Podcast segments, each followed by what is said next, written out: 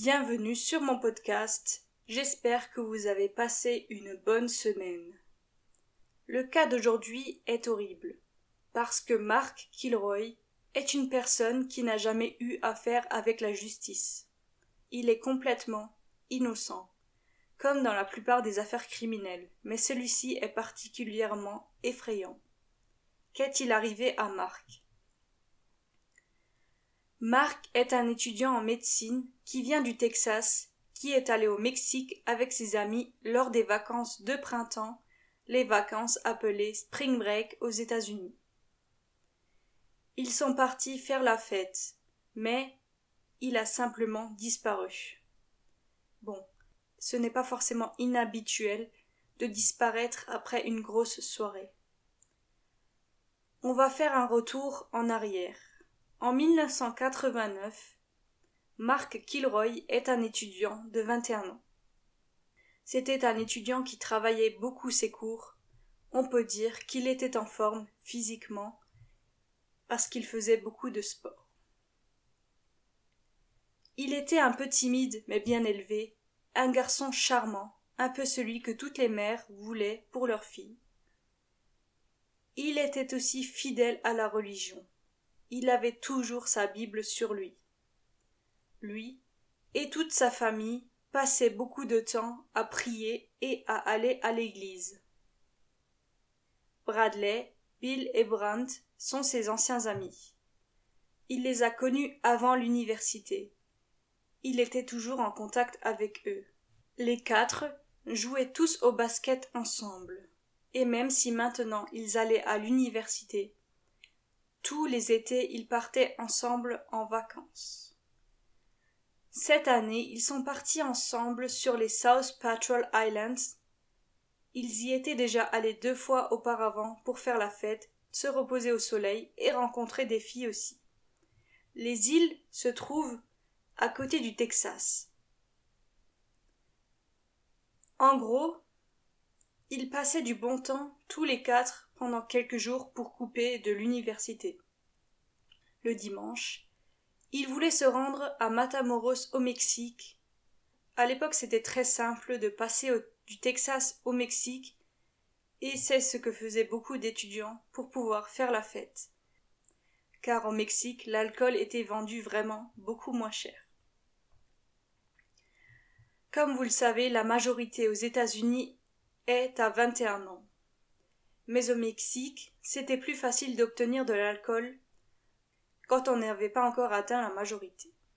Donc les quatre amis ont laissé leur voiture du côté américain et ont passé la frontière à pied pour se rendre à Matamoros. Pour eux, ça semblait comme un immense parc d'attractions. Partout il y avait des bars de toutes les couleurs. Toute la ville était pleine de personnes prêtes à faire la fête. Ils se sont d'abord rendus dans un bar nommé El Sombrero et ont terminé leur nuit dans un autre bar nommé Hard Rock. Apparemment, la ville était faite pour attirer les touristes américains et ça fonctionnait. Le groupe de garçons a rencontré sur place un groupe de filles avec qui ils ont passé la soirée et lorsqu'ils sont partis de la soirée, Marc a marché un bout de chemin avec une fille qu'il venait de rencontrer. Il voulait lui dire au revoir. Et c'est comme ça que le groupe a commencé à légèrement se séparer. Mais finalement, les quatre garçons se sont retrouvés pour se rendre ensemble à la voiture. Pour retourner à la voiture, il fallait compter une longue marche, et pendant cette longue marche, deux groupes se sont formés. Marc marchait avec Bill et les deux autres marchaient un peu plus loin devant eux. Marc et Bill ont parlé un peu de tout et de n'importe quoi. Et à un moment donné, Bill avait une envie pressante et s'est donc un peu éloigné de Marc. Il s'est mis de côté, donc, pour faire pipi. C'est là qu'il a vu un homme s'approcher de Marc. Et celui-ci aurait demandé à Marc s'il ne l'avait pas déjà vu auparavant. Bill a révélé plus tard qu'il pensait vraiment que Mark le connaissait de quelque part, et s'est du coup rallié au groupe des deux autres garçons, Bradley et Brandt, et tous les trois ont continué d'avancer ensemble. Lorsque les trois sont arrivés à la voiture, ils se sont rendus compte que Marc ne les avait toujours pas rattrapés. À ce moment-là, ils ont commencé à s'inquiéter, mais vraiment très légèrement. Pour eux, Marc est simplement rentré avec quelqu'un d'autre, parce que leur hôtel ne se trouvait pas très loin de l'endroit où ils avaient laissé la voiture. Le problème, c'est que le lendemain matin, Marc n'était toujours pas là, et là, ils savaient que quelque chose ne tournait pas rond. Ils n'avaient aucune nouvelle de lui.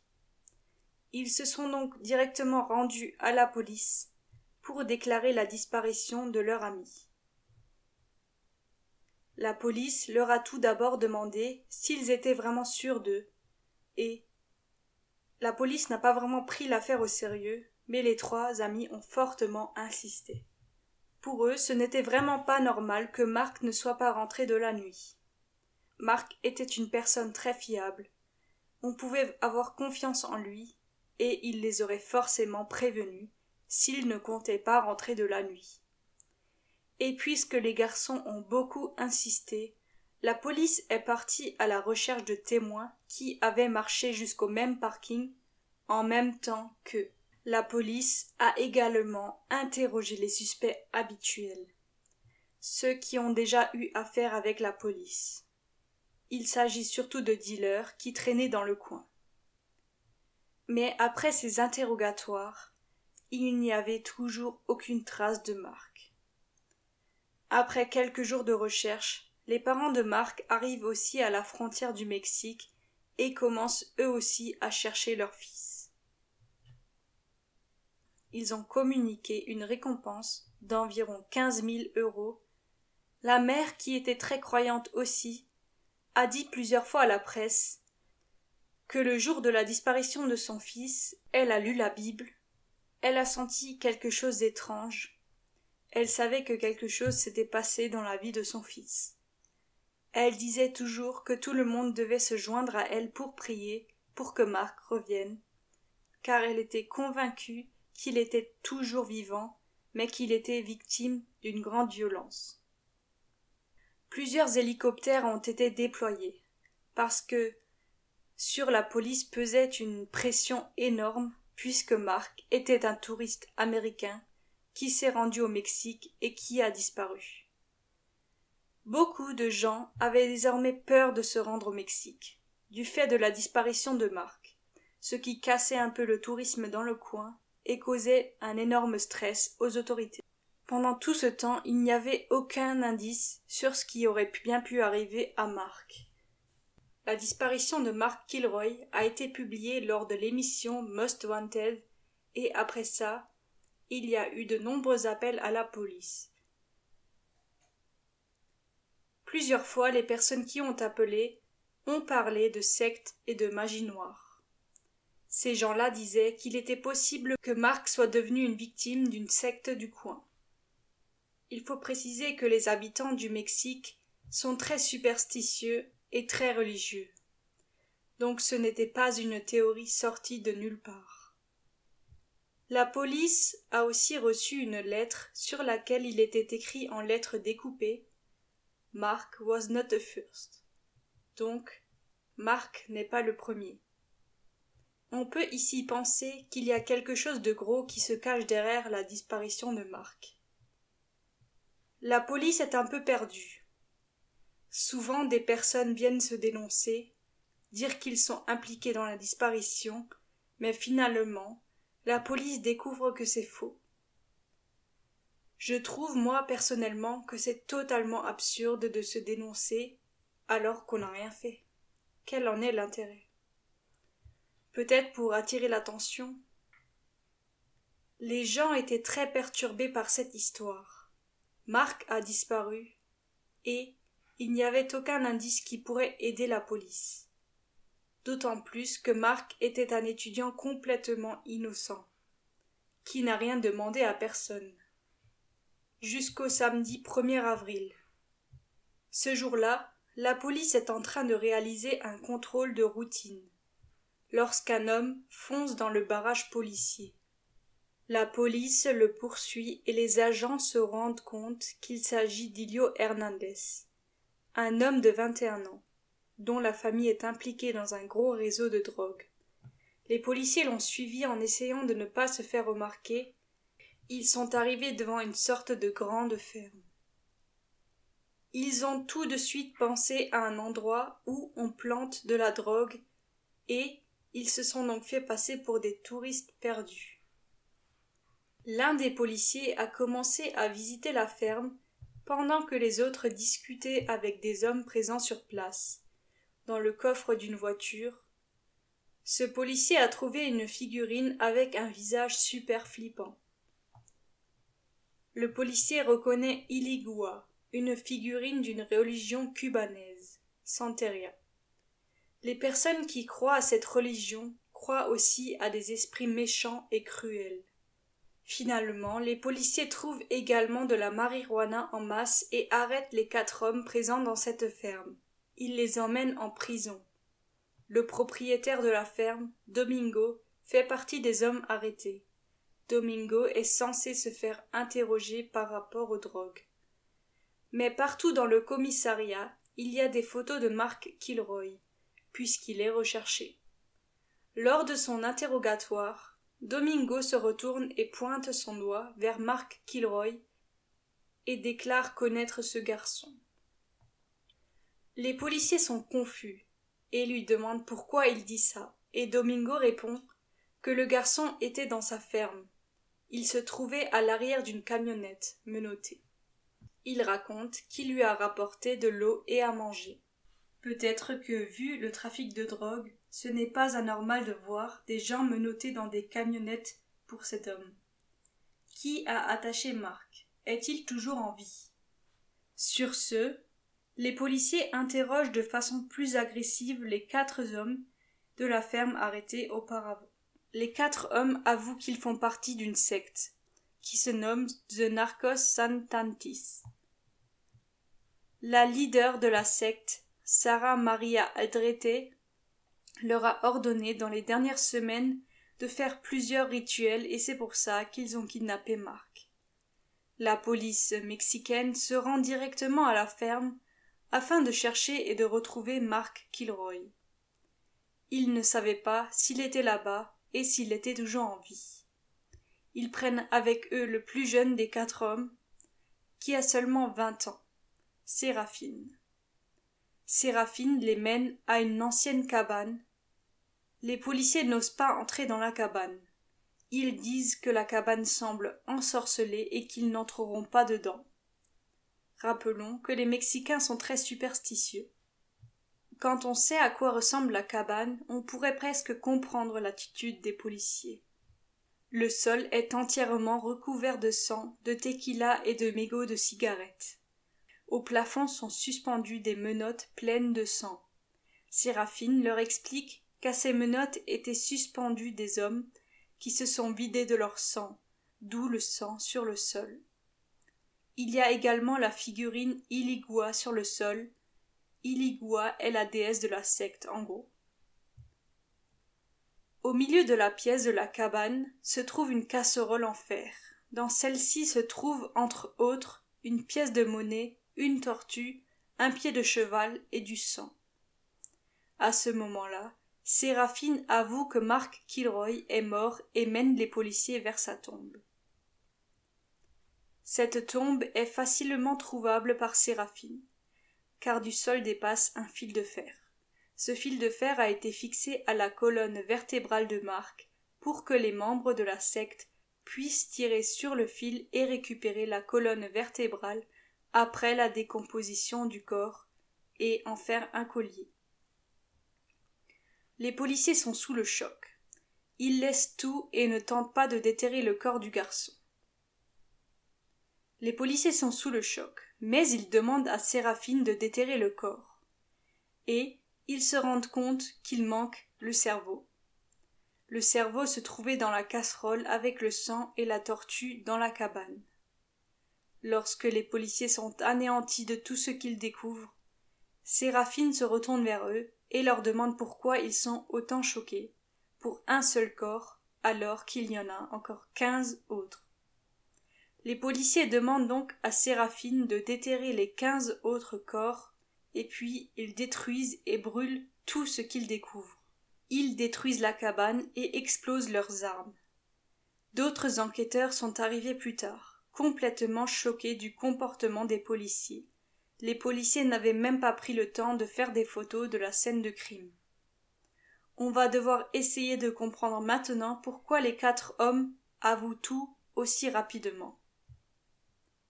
Les membres de la secte pensaient que peu importe ce qu'ils allaient faire de mal, de criminel, il n'allait jamais rien leur arriver. Ils étaient comme intouchables. La secte suivait le fait que si les membres réalisaient ces rituels-là, ils allaient devenir intouchables. On va maintenant remonter dans le temps pour expliquer ce qu'il est arrivé à Mark Kilroy pendant le mois durant lequel il avait disparu. Pendant que Mark était seul à marcher vers la voiture, deux hommes l'ont interpellé et lui ont proposé de le faire traverser plus rapidement la frontière. Lorsque Mark leur a répondu que non, il ne voulait pas, les deux hommes l'ont forcé à entrer dans la voiture. Marc avait très peur. Il a tenté de s'enfuir. Il avait même réussi à se défaire des hommes, mais il a été rattrapé par une deuxième voiture. Adolfo Constanzo et Sarah Aldrete étaient les meneurs de cette secte. Sarah était de base une cheerleader dans une université du Texas. Et Adolfo travaillait en tant que modèle de base. Eux deux ont donc monté cette secte et pour les rituels il fallait absolument une victime à chaque fois pour faire une offrande à la déesse. Sarah est née en 1964 au Mexique. Elle est partie étudier à l'université au Texas. C'était une fille très belle qui adorait faire du sport. Donc tout était super pour elle. Mais un jour, elle a malheureusement croisé le chemin d'Alfonso. Alfonso est né à Miami. Sa mère était d'origine cubaine. Elle est partie vivre aux États-Unis. Sa mère l'a élevé seule et était convaincue par une religion. Un mélange entre religion cubaine et américaine. La religion en soi n'était pas mauvaise. Le problème, c'est que la mère croyait très fortement en Satan et elle effectuait des rituels avec l'aide de son fils depuis son plus jeune âge. Dans ces rituels-là, elle obligeait son fils à maltraiter et tuer des animaux. Sa mère lui répétait quotidiennement qu'il était quelqu'un de spécial, qu'il était l'élu. Alfonso travaillait en tant que modèle, mais ce avec quoi il gagnait le plus d'argent, c'étaient les rituels qu'il effectuait. Il était en contact avec des personnalités de la mode et de la politique. Il leur donnait des conseils en leur lisant les cartes, par exemple. Ces personnalités pensaient qu'il avait un peu comme des pouvoirs magiques. Rapidement, il a également commencé à donner des conseils à des dealers de drogue. Mais c'était soi-disant pour les protéger. Il effectuait les fameux rituels. On peut dire qu'Alfonso savait comment parler et comment convaincre les personnes avec qui il était en contact. Il était considéré un peu comme un artiste, car il sacrifiait aussi des lions, des zèbres et toutes sortes d'animaux sauvages, l'horreur complète. Grâce à ça, il gagnait beaucoup d'argent. Lorsqu'il a rencontré Sarah, il est parti vivre avec elle au Mexique à Manamoris. Un couple mortel. Sarah s'est tout de suite laissé convaincre de la religion et des pouvoirs magiques d'Alfonso, et surtout elle était attirée par sa secte. Parce que, entre-temps, Alfonso avait rassemblé un bon nombre de personnes qui croyaient en lui et qui l'admiraient vraiment beaucoup. Il a donc créé une secte avec ces personnes-là. Dans cette secte, il effectuait les fameux rituels. Sarah s'est complètement soumise à lui. Puis, à un moment donné, les deux ont commencé à sacrifier des humains pour effectuer ces rituels. Ils pensaient qu'en sacrifiant des humains, ils auraient plus de puissance. Au début, ils sacrifiaient des membres de la secte, par exemple des dealers de drogue, qui ne s'investissent pas assez dans la secte. Ils les ont torturés très violemment. Mais d'après Sarah et Alfonso, ces personnes-là ne souffraient pas assez. Il leur fallait des personnes innocentes à sacrifier. Ils avaient donc malheureusement choisi Marc, l'ont torturé brutalement, et finalement, Alfonso l'a achevé avec une machette. C'est vraiment le pire des scénarios possibles. Marc voulait simplement faire une pause dans ses études, passer des vacances avec ses amis et ne penser à rien, et il a été victime d'une secte et des meurtriers les plus cruels possibles. Après tout ça, les parents de Marc ont déclaré qu'ils allaient pardonner entièrement les meurtriers et qu'ils allaient prier pour eux. Ils ont même demandé publiquement que tout le monde pardonne à ces gens-là. Pour ses parents, Marc a fait face à son destin. Son destin aurait donc été de briser la secte afin que ces personnes-là ne tuent plus aucun innocent. Mais c'est vrai que pour que cette secte puisse être découverte et prise au sérieux, il fallait qu'une affaire comme ça ait lieu, afin que les gens ouvrent les yeux. Puisque c'est un Américain qui est devenu une de leurs victimes, la secte a été prise au sérieux et a été démantelée. Au final, la police américaine s'est mêlée à l'affaire et a poursuivi tous les autres membres de la secte, une vingtaine de personnes. Alfonso, lui, a demandé à se faire tirer dessus par un des membres de la secte pour ne pas atterrir en prison. Il est donc mort. Sarah a, elle, été arrêtée par la police. C'est comme ça que se termine cette triste affaire. J'espère que l'épisode vous a plu.